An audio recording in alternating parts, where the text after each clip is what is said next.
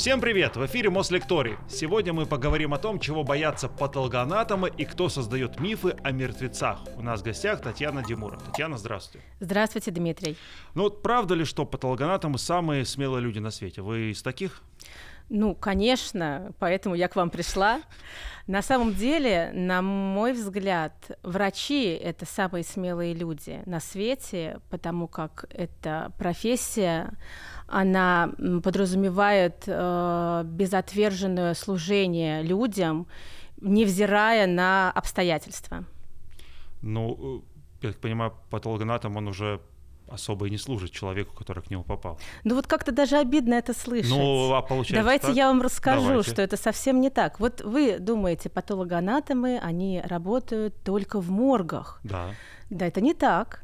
А Сейчас только, наверное, 15% работы патологоанатома проводится в секционном зале. Секционный зал – это как раз-таки морг или прозектура, по-научному, так сказать.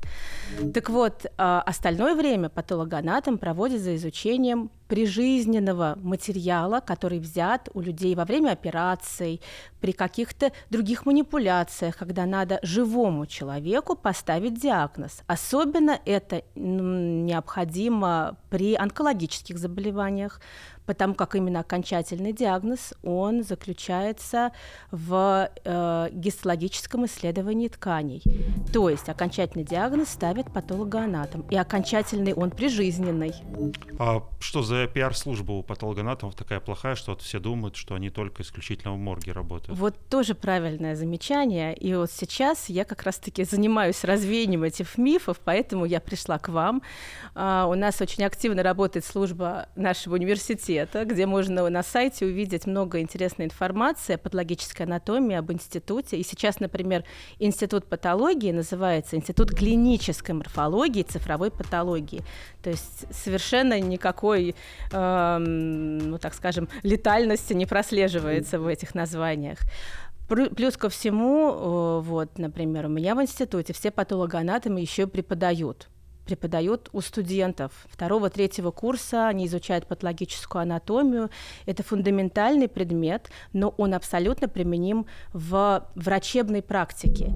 И все, все а, патологоанатомы, они совмещают, ам, так скажем, преподавательскую деятельность и врачебную деятельность. Они ставят диагнозы живым людям, ну, иногда и посмертные диагнозы мы тоже ставим, если это происходит в стенах клиник университета. Все-таки хочется понять, мы тут не оспариваем, что доктора это святые люди, да, это очень важная профессия, но все-таки как вот лично вы для себя выбрали такое направление патологоанатом? Патологоанатом, конечно, когда я выбирала лично эту специальность, ну, для меня она была родной, потому как у меня в семье династия врачей, Мгм. и я знала эту специальность не понаслышке с детства. И э, когда уже я заканчивала институт на шестом курсе, я еще долго думала, может быть, мне пойти в клиническую практику и не уйти в патанатомию, и как раз-таки меня останавливали вскрытие, то есть работа с мертвым телом. Но в итоге, когда я уже определилась и пришла на свое первое вскрытие, у меня абсолютно не было ни страха, ни брезгливости. Я понимала, что мне надо делать, по какому протоколу мне надо осуществлять вскрытие, как мне надо осматривать органы, ткани, как мне надо ставить диагноз и так далее, и так далее. То есть э, тут момент перехода от, наверное, обывателя к профессионалу, и когда ты становишься вот на ступень профессионала, ты понимаешь, и ты относишься ко всему процессу совершенно иначе. В любой врачебной специальности есть чудесные моменты, где-то их больше, где-то их меньше. Сейчас э, в патанатомии все меньше вскрытий и все больше чудесной светлой работы в кабинете за микроскопом с микропрепаратами. Это стекла, предметные стекла, на которых мы видим красивейшие ткани человека. А насколько патологоанатомы люди суеверные? Верят ли они вот э, в что-то такое потустороннее? Есть ли какие-то приметы? Потому что мы знаем, что людей разных профессий, да, вот есть какие-то свои такие суеверия определенные. Ну, э, я даже не, не знаю на- ни одного суеверного, наверное, патологоанатома. э, чтобы это было видно. Тем не менее, если черная кошка переходит дорогу, да. все плюют через левое плечо но это не доходит до какого-то, до какой-то патологии, и это незаметно. Что можно сказать точно, это что все патологоанатомы в основном, а, особенно с возрастом, становятся очень верующими людьми. Почему как-то? Ну, наверное, когда ты всю жизнь изучаешь строение тела, строение клеток, как все работает, ты в какой-то момент понимаешь, что ну непонятно, как это все произошло и почему все это работает. Здесь должна быть какая-то Всевышняя сила патологоанатом и судмедэксперт. Вот э, мы с вами за нашим общением, да, пока не включили камеры, поняли, что я вот эти два термина очень сильно путаю. Чем отличаются две эти специальности, две эти профессии и в чем нюансы работы там и там? Дмитрий, это совершенно разные специальности. Э, начну с патологической анатомии. Э, она изучает заболевания человека, Э, изменение тканей при заболеваниях человека, и это не насильственные изменения, так скажем, а какие-то хронические или острые изменения, которые происходят в тканях там, в результате там, нарушения дыхания, нарушения питания, нарушения какого-то обмена. И если мы говорим, опять же, о том, что больше всех волнует вскрытие, да. то патологоанатом вскрывает только тех пациентов, которые умерли в клиниках, в больницах, то есть у них есть история болезни.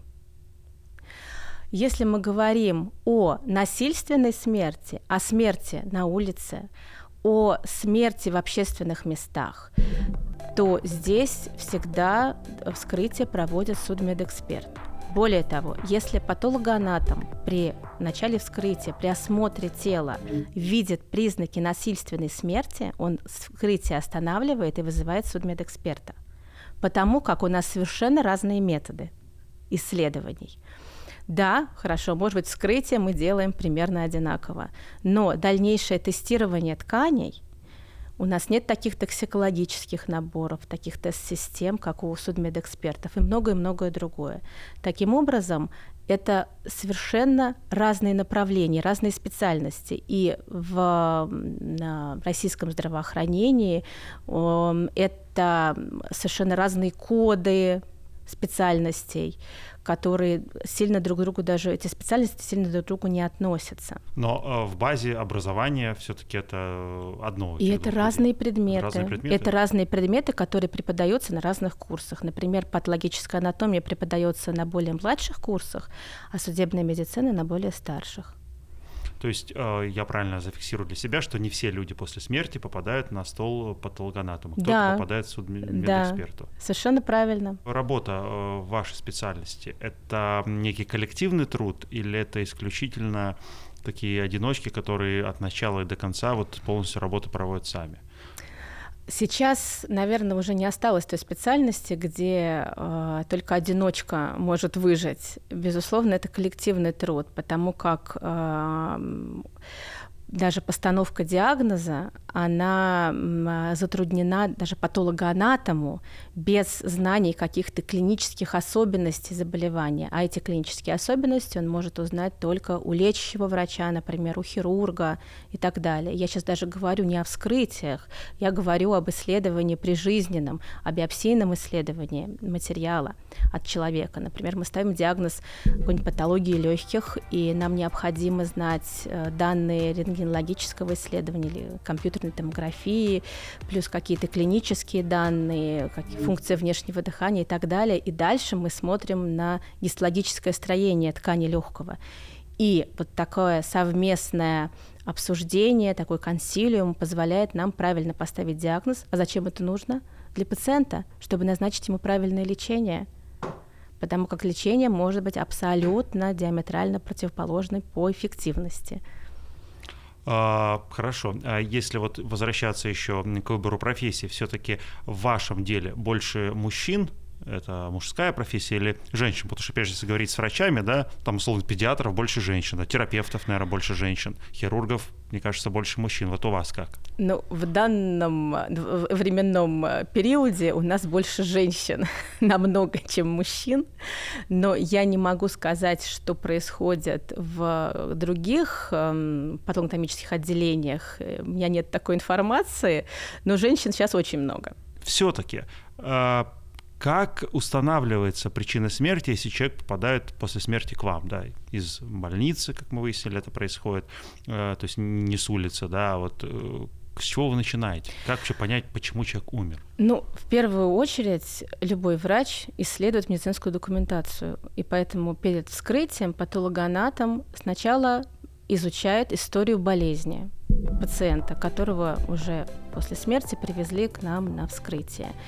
И э, в конце этой истории болезни существует так называемый посмертный эпикриз, такое краткое содержание истории болезни и вот как произошла смерть. Только после этого, изучив весь этот материал, сделав, если необходимо, определенные звонки уточняющие, врач-патологоанатом спускается в секционный зал, где производит вскрытие.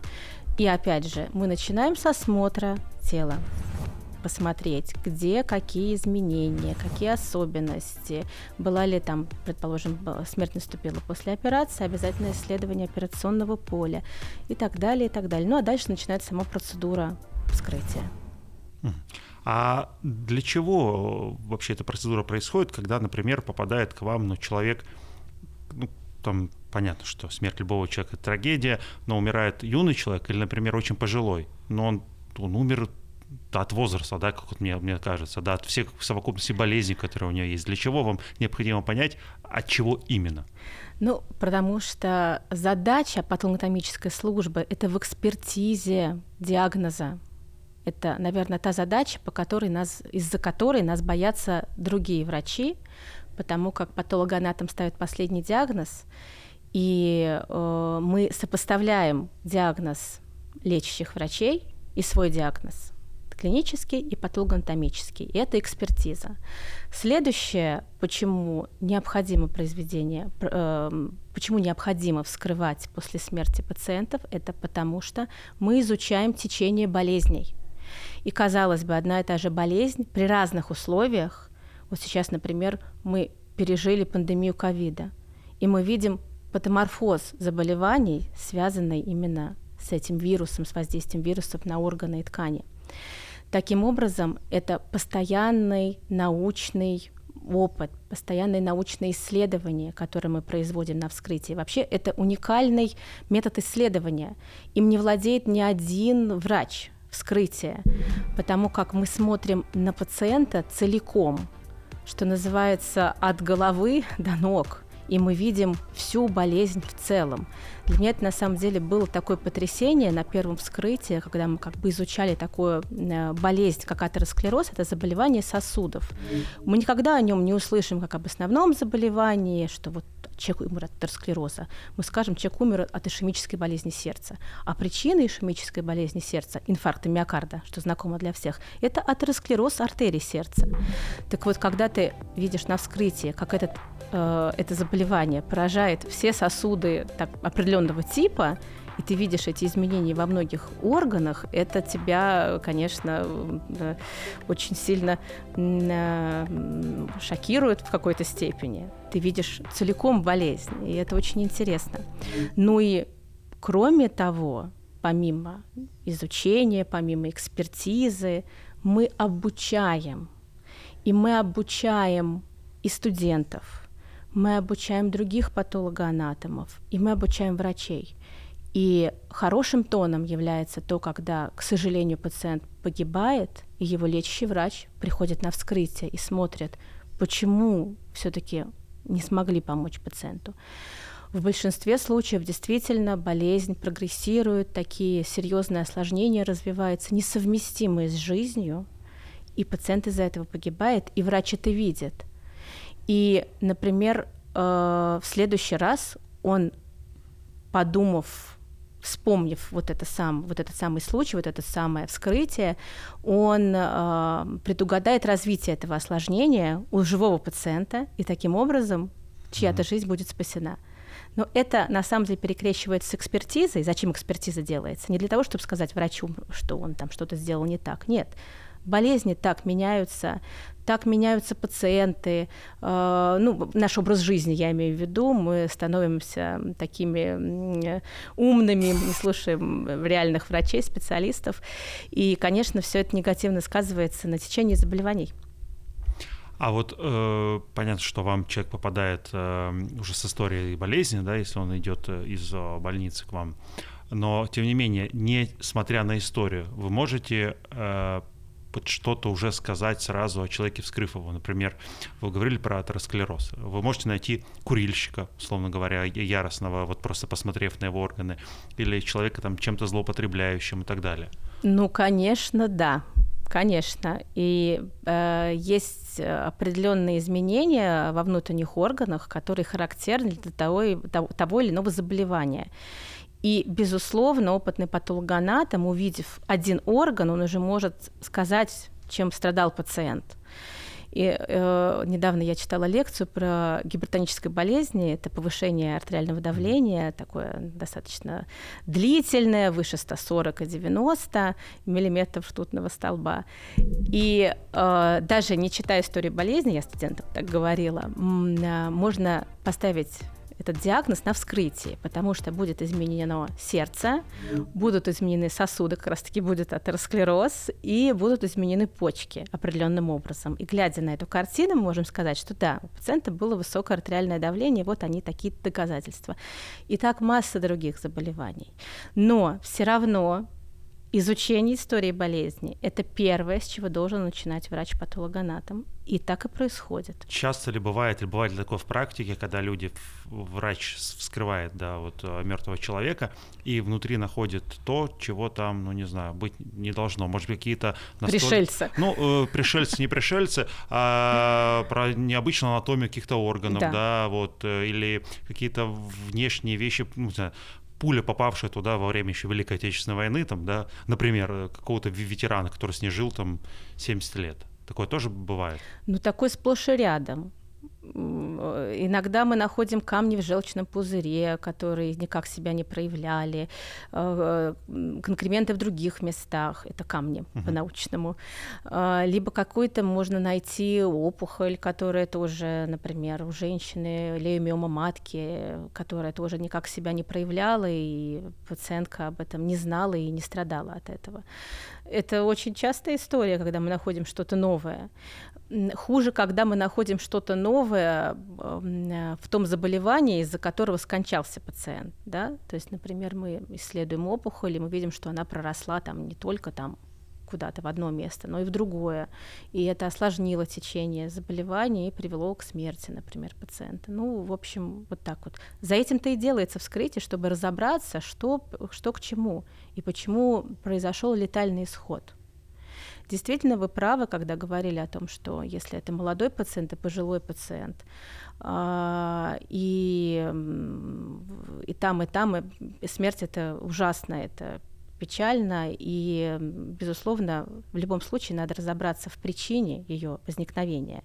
И даже когда э, это пожилой человек с огромным количеством заболеваний, все равно надо установить, что именно послужило именно, да? причиной смерти. А, конечно, в, в нашей практике есть такая возможность для пациентов, для родственников пациентов, это отказаться от вскрытия. Но для этого они должны написать заявление на администрацию вот этой самой клиники. Заявление, в смысле, они э, заявляют желание отказа от вскрытий. И тогда вскрытие производиться не будет. Но в основном в наших клиниках никто не отказывается, все хотят разобраться в причине, и, в общем, таких отказов практически нет. Чуть в другую сторону вопрос. Правда ли, что э, люди, умершие, мертвые люди, могут э, иногда моргать, э, могут, э, может быть, кряхтеть, чихать, вот какие-то издавать звуки, и может сложиться впечатление у человека, который с этим так близко не знаком, что, может быть, он еще живой, раз он какие-то признаки проявляет.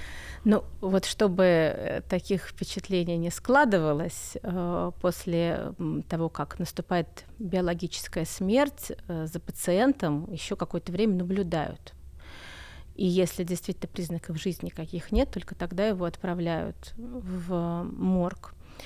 Ну, э, все звуки возможны, потому как могут образовываться газы, может переливаться жидкость и появляться какие-то вот дополнительные вибрации, которые мы слышим. Насколько это, если это пугает вообще врача-специалиста, может быть, только на начальном этапе своей работы, когда ни с того ни с сего кто-то у тебя... Ну, конечно, на начальном этапе, наверное, много чего пугает, особенно пугает студентов, а если еще какие-то очень веселые санитары, которые что-нибудь скажут в этот момент, то там можно и в обморок упасть. Я тоже правильно понимаю, или это, опять же, заблуждение, что даже после смерти у нас а, продолжают, например, расти а, волосы или ногти? А, или уже никакого роста и движения в этом плане нет? Ну, если это происходит, то очень незначительно. Это просто вот, вот дорастают, так скажем, оставшиеся клетки. Это же э, роговые чешуйки. Uh-huh и они просто, видимо, сформировавшись, они выходят на поверхность, я так вот образно скажу. Нет, конечно, так, если человек был лыс, у него волосы не отрастут. Про зрачок еще ходят мифы, что вот у нас с вами он сейчас круглый, а у людей, которые умирают, он становится кошачьим, да, соответственно, ну не совсем круглый. Мифы круглый, круглый. Мы же иногда исследуем э, глазное яблоко а, и глаза у мертвых всех тоже закрыты, или вы их тоже закрываете? Нет, это мы их уже не закрываем. Это делают э, там, это делают те э, медицинские специалисты, у которых э, произошел летальный исход. В чем э, львиная доля вашей работы заключается? Прижизненная диагностика, да? Вот э, что именно вы диагностируете и чем вы помогаете пациентам? Мы диагностируем практически все заболевания ну, я не знаю, мы диагностируем заболевания легких, заболевания желудочно-кишечного тракта, Подождите, вот печени. Я, я много болел, да, вот, ну, всякие разные у меня были болячки, я думаю, у зрителей тоже. Но э, чтобы я ходил к патологоанатому, я а такого зачем не вам ходить к патологоанатому? А как происходит Патолог, это Патологоанатому вы пошли, если бы у вас были м, препараты, если бы у вас были предметные стекла, гистологическое исследование, которого бы нам вы бы должны были проконсультировать у патологоанатома. Там вопрос там, по какой-то опухоли э, или, там, я не знаю, там, какому-нибудь гранулематозному заболеванию и так далее. К патологоанатому входит ваш материал, который врач, лечащий, забирает у вас. Например, гастроскопия. Так, мне делают гастроскопию. гастроскопию. Если э, гастроэнтеролог видит, что есть какие-то изменения в желудке, а, не совсем понятные, подозрительные, он обязательно возьмет небольшой фрагмент ткани для гистологического исследования. И вот этот фрагмент ткани, он попадет к патологоанатому. Мы его определенным образом обрабатываем. У нас есть целая бригада лаборантов, целая огромная лаборатория, где эти ткани процессируются. И получается как раз-таки предметное стекло, на котором мы видим срез ткани. Этот срез окрашен. Мы там видим клетки очень красивые, с синим ядром, розовой цитоплазмой. Прекрасно. Да, колорит необыкновенный. И далее мы ставим диагноз. Например, это гастрит. Какой выраженности? Если там, например, хеликобактер, это бактерия, которая часто вызывает гастрит. Если там э, атрофия слизистой, есть ли там изменения предраковой слизистой и так далее, и так далее. И вот этот диагноз мы уже отправляем лечащему врачу, и он на основании этого начинает лечение пациенту. Если мы нашли хеликобактер, то он проводит эрадикацию от хеликобактер специальными антибактериальными препаратами. Если мы пишем о том, что есть атрофия и э, предраковые изменения, то он этого пациента берет на контроль и раз в полгода его вызывает и проводит ему гастроскопию с биопсией, чтобы не пропустить развитие более тяжелого заболевания. Биопсия вот вам... это как раз когда берут э, Биопсия материал. это за, забор материала у живого пациента. Э, кусочек материала, небольшой. Это распространено ну, практически во всех, э, наверное, областях медицины. Э, и, ну, наверное, в косметологии только биопсии не берут, там только красоту делают специальным образом. Так, ну вот вы сказали, что вы работаете в связке с гастроэнтерологом, э, эндоскопия, там, колоноскопия, наверное, Конечно, тоже, да? А конечно. какие еще специалисты отправляют вам эти материалы? То есть после визита какого доктора часть меня поедет к вам? Ну, все хирурги, если было произведено э, в оперативное вмешательство, обязательно весь материал, который был забран у пациента во время операции, отправляется к нам для патологономического исследования. Мы его исследуем макроскопически, то есть глазом, измеряем определенным образом. И далее берем кусочки этого материала, которые будем дальше исследовать под микроскопом. И ну, конечно, в первую очередь это э, любые опухолевые заболевания и тут вообще без нашего ответа, собственно, лечение может не начинаться, потому что зачастую, например, рак молочной железы, если ставится такой диагноз, то обязательно гистологическое исследование, то есть обязательно берется либо биопсия э, опухоли молочной железы, ну, в, основном должна э, первоочередно браться биопсия, кор-биопсия так называемая. И дальше этот материал исследуется нами под микроскопом, и мы его не просто так исследуем, говорим какой-то тип гистологической опухоли, мы проводим еще более тонкое исследование, иммуногистохимическое. Мы определяем определенные белки, факторы в этой опухоли. И э, есть определенный протокол этого исследования, определенный стандарт. И если мы выявляем какие-то положительные маркеры, и врач об этом узнает, а он узнает об этом из нашего заключения, то начинается специфическое лечение, так называемая таргетная терапия, которая направлена именно на какие-то конкретные рецепторы в этой опухоли. Это может быть до операции, либо, например, после операции. Что я имею в виду? То есть вначале берется биопсия, ставится диагноз, патолого, ну, понятно, клиницист, патологоанатом, делается специфическое исследование. На основании этого решается вопрос либо проведения химиотерапии, таргетной терапии, либо операция и химиотерапия, таргетная терапия и так далее. То есть мы постоянные связки со всеми врачами. Это могут быть общие хирурги, которые удаляют желчный пузырь. И эти пузыри мы тоже исследуем и ставим диагноз. Они знают, что да, мы удалили желчный пузырь с признаками хронического воспаления и так далее, и так далее, что все хорошо. Иногда могут быть э, выявлены какие-то дополнительные заболевания у пациента, которые требуют именно, они будут выявлены на морфологическом уровне, и эти заболевания будут требовать э, дополнительного лечения. И э, тогда уже врач, лечащий врач, он принимает решение о том, как видоизменить лечение именно на основании нашего заключения. То есть ваша работа, я вот э, сейчас понимаю, больше микроскоп, чем скальпель, да? Конечно. Вот. Ну, знаете, как сказать, скальпель, э, скальпель нам необходим всегда. Ну, это понятно, да. Потому как нет, не только для решения каких-то вопросов.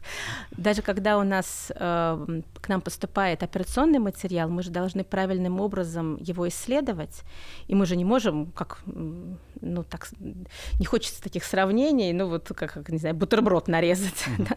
Есть определенные процедуры вырезки материала, и для каждого заболевания эта процедура своя, существуют протоколы. То есть это не с бухты-барахты ты берешь, вот отсюда я возьму, отсюда не возьму. Тебе необходимо взять из этого отдела опухоль, из этого, из этого участка, такие-то лимфузлы посмотреть, все это промаркировать, написать, описать, и после этого исследовать под микроскопом и дать заключение. И тут, конечно же, очень много времени проводим за микроскопом. Но, Но. сейчас мы уходим от микроскопов, и мы смотрим все больше в монитор, потому как э, современный век — это сканирующая микроскопия, то есть вот эти самые стеклышки, о которых я говорила, со срезами тканей, они э, запускаются в сканирующий микроскоп, и этот микроскоп делает, так скажем, большие фотографии этих препаратов, которые можно разувеличивать, разуменьшать, и дальше их уже смотреть не через микроскоп, а на своем компьютере. Более того, существуют такие программы, когда ты можешь подключиться ну, понятное дело, если ты зарегистрирован, если у тебя есть доступ, подключиться к определенному случаю из любой точки мира. Ты просто заходишь на сервер, заходишь в свой личный кабинет как врач, и смотришь препараты, и таким образом ставишь диагнозы. И мы так работаем. У нас, например, есть система телемедицинских консультаций. Это в рамках федерального референс-центра. И э, мы вот так вот исследуем материал из многих регионов России. Получается, а, диагноз, э, там, условно говоря, региональному специалисту в случае там, ну, нехватки, да, есть какой-то компетенции, могут помочь поставить коллеги из э, Москвы, да? Да, совершенно правильно. Опыта, И вот, кстати говоря, огромная нехватка специалистов-патологоанатомов, поэтому молодежь, приходите к нам учиться, работать.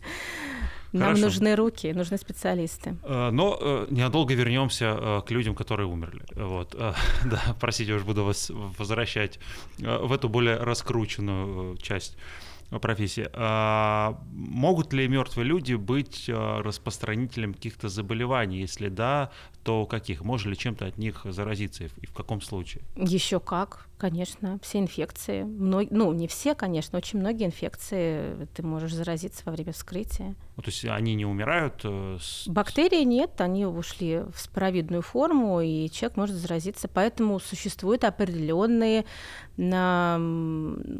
правила по работе с инфекционными вскрытиями. Инфекционная, секционная, она обычно обособленная, там есть определенная вытяжка, определенный костюм у патолога-анатома. Ну, собственно, говоря, эти костюмы, они были э, на экранах, когда был ковид. Вот это примерно так, как выглядит патологоанатом, который идет на инфекционное вскрытие. Не говоря уже о перчатках с армированной э, прослойкой, то есть нельзя порезаться и так далее. Огромное количество инфекций, которыми можно заразиться на вскрытии. Э, например, туберкулез, который никуда не делся, который э, все существует и будет существовать еще очень-очень долго многие патологоанатомы имеют в такое хроническое заболевание, как туберкулезная инфекция. А тот же вот ковид, да, который нас очень э, сильно э, терзал пару лет, он тоже мог передаваться уже от мертвого человека к живому доктору или нет? Тут э, на самом деле по данным статистики, именно вот такой медицинской статистики, я могу сказать, что все заражения в основном они были социальными. То есть не на вскрытии, это все-таки были контакты вне профессиональной деятельности. Ну, одно теоретически это могло быть, да? Ну, теоретически могло быть, э, поэтому были такие особые методы да, дезинфекции, но э, на практике я не знаю таких патологоанатомов, которые на вскрытии заразились. А сколько, кстати говоря, времени вот э, тело человека сохраняет в себе эти э, ну, болезни, да, эти вирусы, бактерии, которые могут э, потом послужить источником заболевания другого человека? То есть сколько, год в нем это лежит? Или... Что ж, на самом деле все зависит от бактерии. В споровидной форме она может быть, может сохраняться достаточно долго. Вирусы, им нужна клетка, им нужна какая-то, в общем, живая сущность, а бактерии сколь угодно. Э, есть э, такое э, утверждение, что душа человека да, весит 21 грамм. Мы с вами говорили о том, что много патологоанатомов с течение времени приходят вот, к вере. Да? Вот, что это за такая история? Кто это выяснил, кто взвешивает э, этих людей постоянно. Да, действительно, было такое исследование в Америке, и э, взвешивали эм, тела умерших эм, сразу после смерти и там, через какое-то время там, перед вскрытием, и была разница вот, вот это вот в 21 грамм. Но э, ввиду того, что могут какие-то еще окислительные процессы быть в организме, эта разница, она очень э, такая сомнительная при весе человека там 80 там 70, 60 килограмм, эти 21 грамм, это очень относительно. Здесь, конечно, должно быть более такое, эм, э, более обширное исследование, если уж заняться угу. этим вычислением с привлечением различных популяций и так далее. Я думаю, что это некая философия, и она не несет под собой материального субстрата. Бывали ли такие случаи, ну, не обязательно в вашей практике, может быть, у коллег или вообще, когда в морг э, привозили живого человека, который находится, не знаю, в состоянии э, ну, анабиоз люди не попадают, да, летаргический сон или что-то вот с ним случилось, что он настолько да. замедлил свои биоритмы. Вспоминаем Николая Васильевича Гоголя, да? да? В ужасе. Нет, такого не было. Не было именно потому, что э, в смерти, в биологической смерти убеждаются на основании определенных медицинских проявлений. И это происходит на уровне клиники, где пациент скончался. Ну, то есть там не может быть ошибки такой? Ну, не слышала я о таких ошибках в практике. Читать читала в литературе, скорее, художественной, но на практике нет. Ферма тел или трупов. Вот э, если существуют такие фермы, для чего они что-то выращивают или что изучают на таких фермах? О, это на самом деле очень интересный вопрос, потому что э, для э, образовательной деятельности студент э, должен изучать материал, ну, он должен изучать настоящего человека, да, и это анатомия, это топографическая анатомия, это патанатомия. Но если в патанатомии нам проще, у нас есть вскрытие, мы всегда можем студентов привести на вскрытие, это как бы входит в их программу обязательную, то э, анатомы, топографы, им необходимо иметь тело человека, мертвого человека, чтобы можно было показать строение различных органов и тканей. Так вот, по нынешнему законодательству э, те тела, э, которые раньше можно было использовать в образовательном процессе, сейчас подлежат захоронению за счет государства, и мы не можем их использовать. И в специальностях анатомических существует огромный дефицит в органах и тканях. И, например, эм, ну, как, бы, как выходят э, страны Запада из этой проблемы, у которых тоже не так все хорошо, многие люди завещают свои тела науке. И, например, мои знакомые пластические хирурги, они э, работают на материале, который они закупают за рубежом они исследуют, э, как там, предположим, пришить, вскрыть э, ткани в области лица. Дальше это Подожди, они из-за рубежа закупают, привозят да, мертвое лицо? Макропрепарат, да, да, да. Более того, голову целую. И изучают. Как там на таможне вообще происходит? Нет, это абсолютно документально все э, подтверждено. Не, я больше про удивление таможенника, и не про то, что это не. Все написано да. в документах, это все официально, потому что это тело завещено науке, и оно э, служит э, материалом для медицинских исследований, для обучения и так далее. У нас с этим сложно, то есть нам нужно, нужны вот эти единичные люди, которые завещали тело науки. А у нас есть такие люди, вот вы бы готовы были Ну, теоретически тело... есть, практически я об этом не слышала, я не видела такого человека, который бы так сказал, или заявление. А я правильно понимаю, что если человек, ну, умер, если человек э, никто не разыскивает, ну, условно говоря, бездомный, да, то есть э, его медицина не может э, забрать тело для своих нужд? Нет, сейчас нет. А когда это изменилось и как было раньше? Ну, я не могу вам сказать э, дату. Это изменилось последние десятки лет. Это изменилось. Раньше было по-другому. Раньше невостребованные тела, они служили материалом для образовательного процесса анатомии, топанатомии. Ну, в патанатомии мы не нуждались в этом так сильно, но э, нам сейчас сложно даже тоже забирать материал, э, а во время вскрытия, ну, то есть мы тоже не имеем права этого делать, мы должны получать некое согласие от пациентов, чтобы это делать. Но нам просто-напросто пока это не нужно. У нас достаточно большой архив материала, органов э, с различными патологиями. У нас огромный музей. Там порядка двух тысяч макропрепаратов.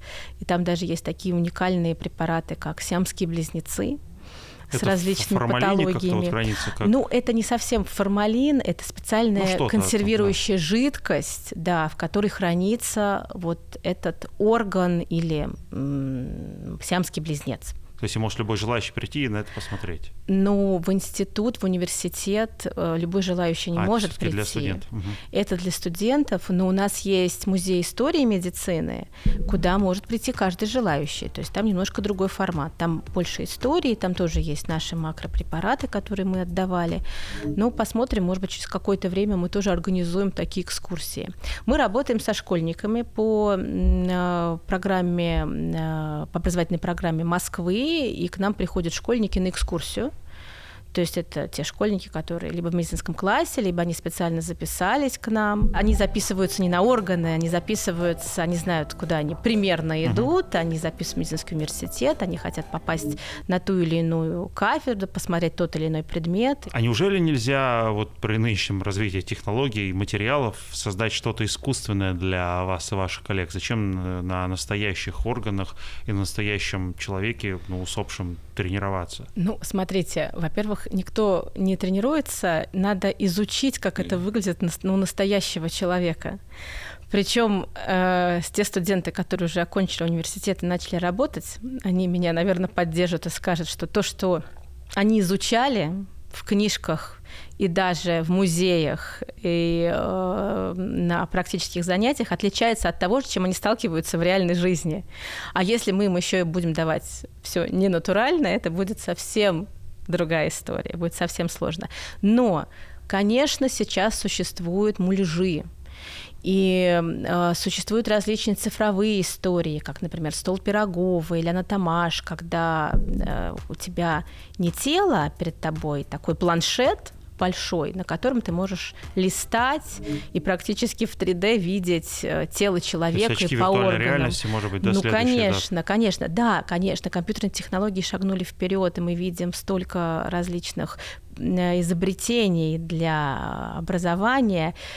И я даже немного завидую современным студентам, потому что у них столько возможностей, но с другой стороны, это так отвлекает от сути, и ты видишь всю эту картинку и немножко теряешь, наверное, ну хотя это уже другое поколение, им, наверное, все проще.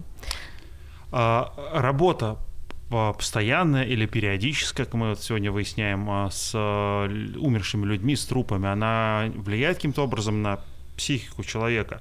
И бывали случаи, что человек как-то, ну, условно говоря, съезжал после вот такой работы постоянно с мертвыми.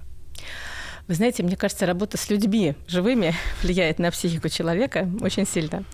На моей памяти а, не было таких случаев, не было таких историй, чтобы патологоанатомы при том, что они были изначально психически здоровы, что-то с ними потом становилось не так. Нет. Конечно, надо понимать, что а, работа не врачебная работа, а вот э, работа медицинского персонала, который работает только в морге. Это должны быть такие э, инвертированные люди, интроверты, а, которые, наверное, не очень любят общение. Но это э, немножко другая, другая история, не патологоанатомы. А еще же говорят всегда про специфический юмор э, любых медицинских работников. У вас он, наверное, еще более жесткий. Ой, вы знаете... Над коллегой, вот как э, можно приколоться 1 апреля? Э, я могу сказать так, что нам не до смеха, с одной стороны. Но, безусловно, патологоанатомы, как и все врачи, люди достаточно веселые, и есть некоторый элемент цинизма э, в наших шутках, но он абсолютно безобидный.